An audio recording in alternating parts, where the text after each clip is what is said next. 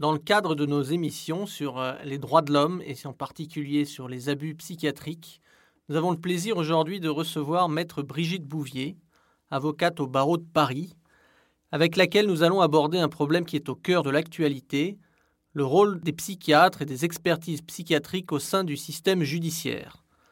Alors nous sommes dans une période d'actualité où cette question se pose avec une, acuité certaine, puisqu'après le procès d'Outreau, où des experts psychologues ont été très sévèrement critiqués pour ne pas avoir pu discerner véritablement en fait la, vérité à la fois dans la bouche des enfants et puis dans la bouche de ceux qui les ont martyrisés.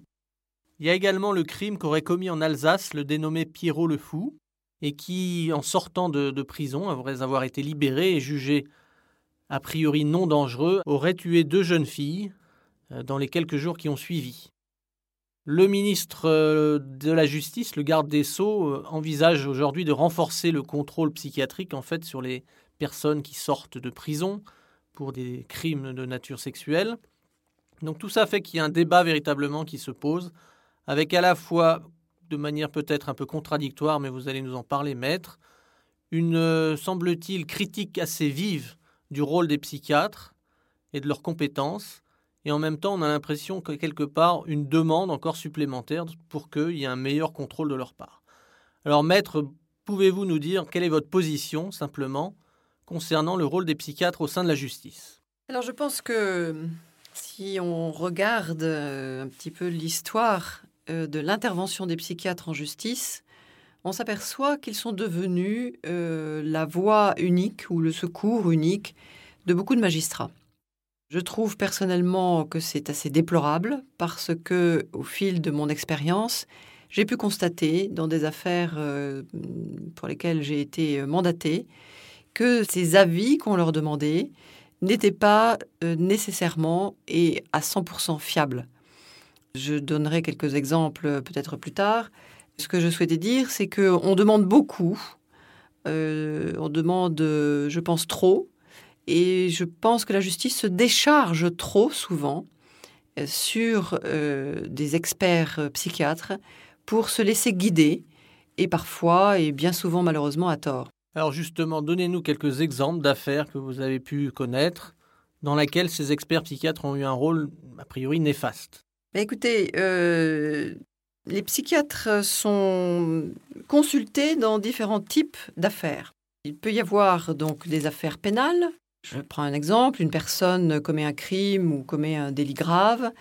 le juge d'instruction va demander l'avis d'un psychiatre.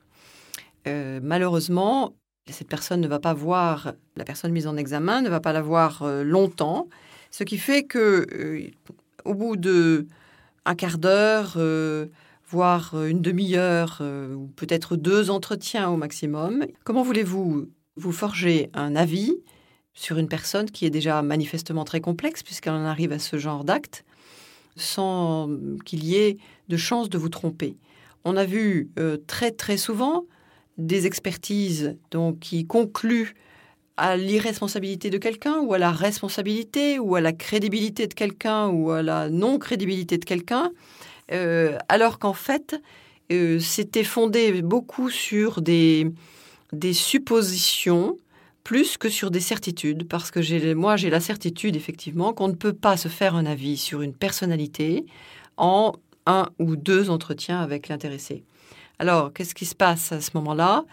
Euh, le juge va se fonder sur un avis que j'estime forcément, je dirais gentiment aléatoire, euh, ou plus exactement totalement arbitraire, pour forger une décision qui va avoir une influence sur euh, le futur de cette personne et le futur de la société dans laquelle il vit.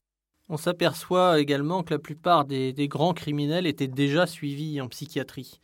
Alors que pensez-vous de, ce phénomène? Est-ce qu'il y aurait une dangerosité qui serait à la limite accrue par les traitements psychiatriques peut-être? C'est quelque chose qui a été déjà euh, dénoncé par certains dans le, dans le passé. Et que pensez-vous du suivi psychiatrique proposé aux criminels? Et que le gouvernement voudrait euh, presque encore généraliser et, augmenter Donc on peut s'étonner effectivement, euh, là encore, de l'efficacité, enfin de la non-efficacité de, ce suivi, puisque bien qu'elle soit suivie, la personne est passée à l'acte. Ça, c'est déjà une, première chose. Deuxièmement, en quoi consiste ce suivi? Euh, Je dirais que il n'y a pas. Euh, je pense qu'il y a une bonne conscience de la société qui se dit bah, ces personnes sont suivies, c'est bien, donc elles sont prises en charge. Mais encore faudrait-il voir comment elles sont suivies. J'ai des exemples euh, de personnes qui euh, ont des problèmes effectivement d'adaptation dans la société. Ces personnes-là, voilà en quoi consiste leur suivi. Soit elles ont des euh, comportements, euh, je dirais, qui, troublent ou qui perturbent, mais pas forcément gravement.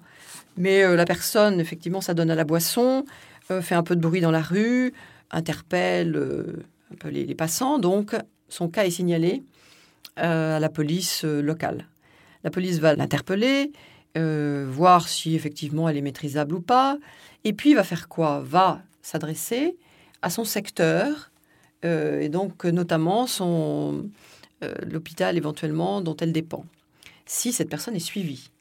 Et puis, elle va éventuellement être conduite dans cet hôpital. J'ai un cas très précis d'une personne qui régulièrement est conduite dans son hôpital. Elle passe 48 heures dans une chambre d'isolement, abrutie par des médicaments, à l'issue de ces 48 heures, eh bien, elle sort.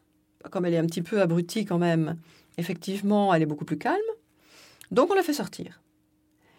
Et on attend que spontanément elle se présente chez le psychiatre du secteur, mais externe, pour qu'il y ait un suivi.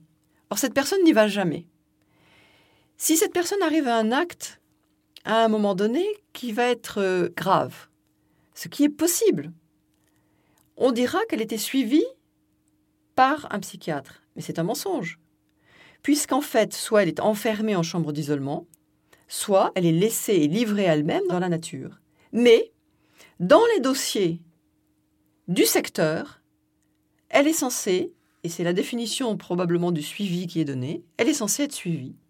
Un autre exemple de suivi, entre guillemets. Si la personne, au sortir de l'hôpital, va effectivement prendre rendez-vous avec euh, le psychiatre externe, celui-ci lui prescrit un traitement.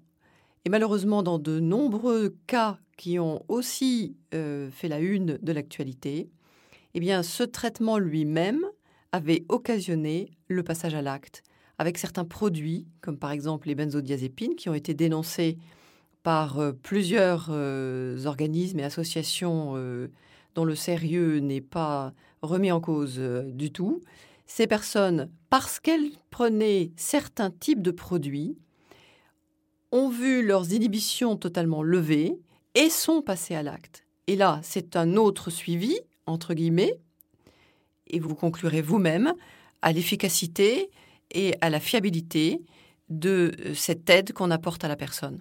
Mais Maître Bouvier, finalement, qu'est-ce qu'on doit faire de toute cette folie, toute cette irrationalité, tous ces criminels? Alors écoutez, euh, je pense qu'il y a, on ne peut pas nier que certaines personnes ont des problèmes dans cette société.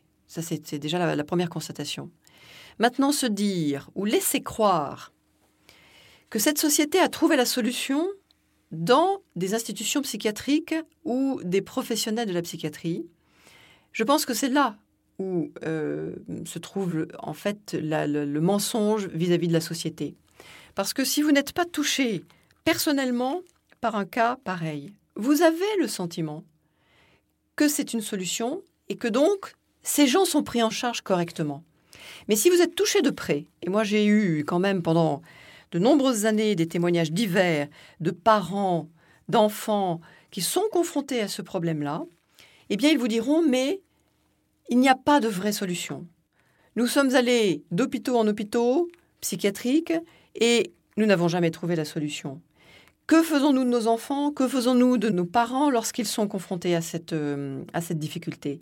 Il n'y a pas, en France au moins, parce que ça existe dans d'autres pays, ces lieux de vie, ces passerelles qui permettent d'accueillir ces personnes sans les assommer ou sans leur, euh, leur imposer un traitement lourd mais qui permettent de les encadrer, parce qu'elles ont besoin d'encadrement, et ça, je crois que c'est indéniable.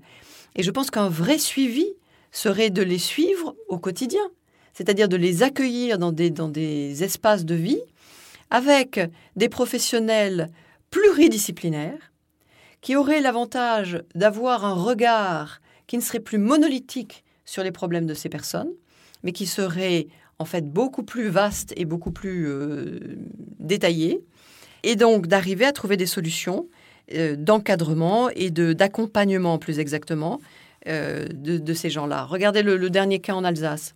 Si cette personne n'avait pas n'était pas passée de la prison où elle était totalement déresponsabilisée à une liberté totale, et si effectivement il y avait eu un accompagnement ou un lieu de vie qu'il avait accueilli, peut-être qu'effectivement on se serait aperçu qu'il y avait des manifestations qui n'étaient pas celles qui en attendaient de quelqu'un qu'on met en liberté dans une société. Ce regard n'a pas été porté, on s'est simplement fié à une expertise psychiatrique qui a dit il est apte à regagner la société. Et on a vu ce que cela a donné. Donc je dis, il faut ouvrir le regard, il faut élargir le regard qui va permettre d'évaluer réellement si la personne constitue un danger ou pas, et quelle aide on peut apporter et à la société et à cette personne. Est-ce que vous êtes nombreux aujourd'hui parmi les avocats ou même parmi les juges à penser que les psychiatres ont un rôle trop important dans le système judiciaire? Bah, Je pense que nous sommes nombreux à déplorer les expertises auxquelles nous avons été confrontés euh, trop souvent. Je ne sais pas si c'est encore euh, une perception majoritaire de la profession. Euh, je dirais que lorsqu'on côtoie au quotidien le résultat de tels avis que l'on nous impose dans des procédures, eh bien, je pense que si on est un minimum euh, honnête, on se doit de dire qu'il euh, faut trouver d'autres solutions. Maître Bouvier, merci. Si vous souhaitez plus d'informations, vous pouvez contacter la Commission des citoyens pour les droits de l'homme par téléphone au 01 40 01 09 70 ou écrire boîte postale 76 75 561 Paris CEDEX 12. Merci.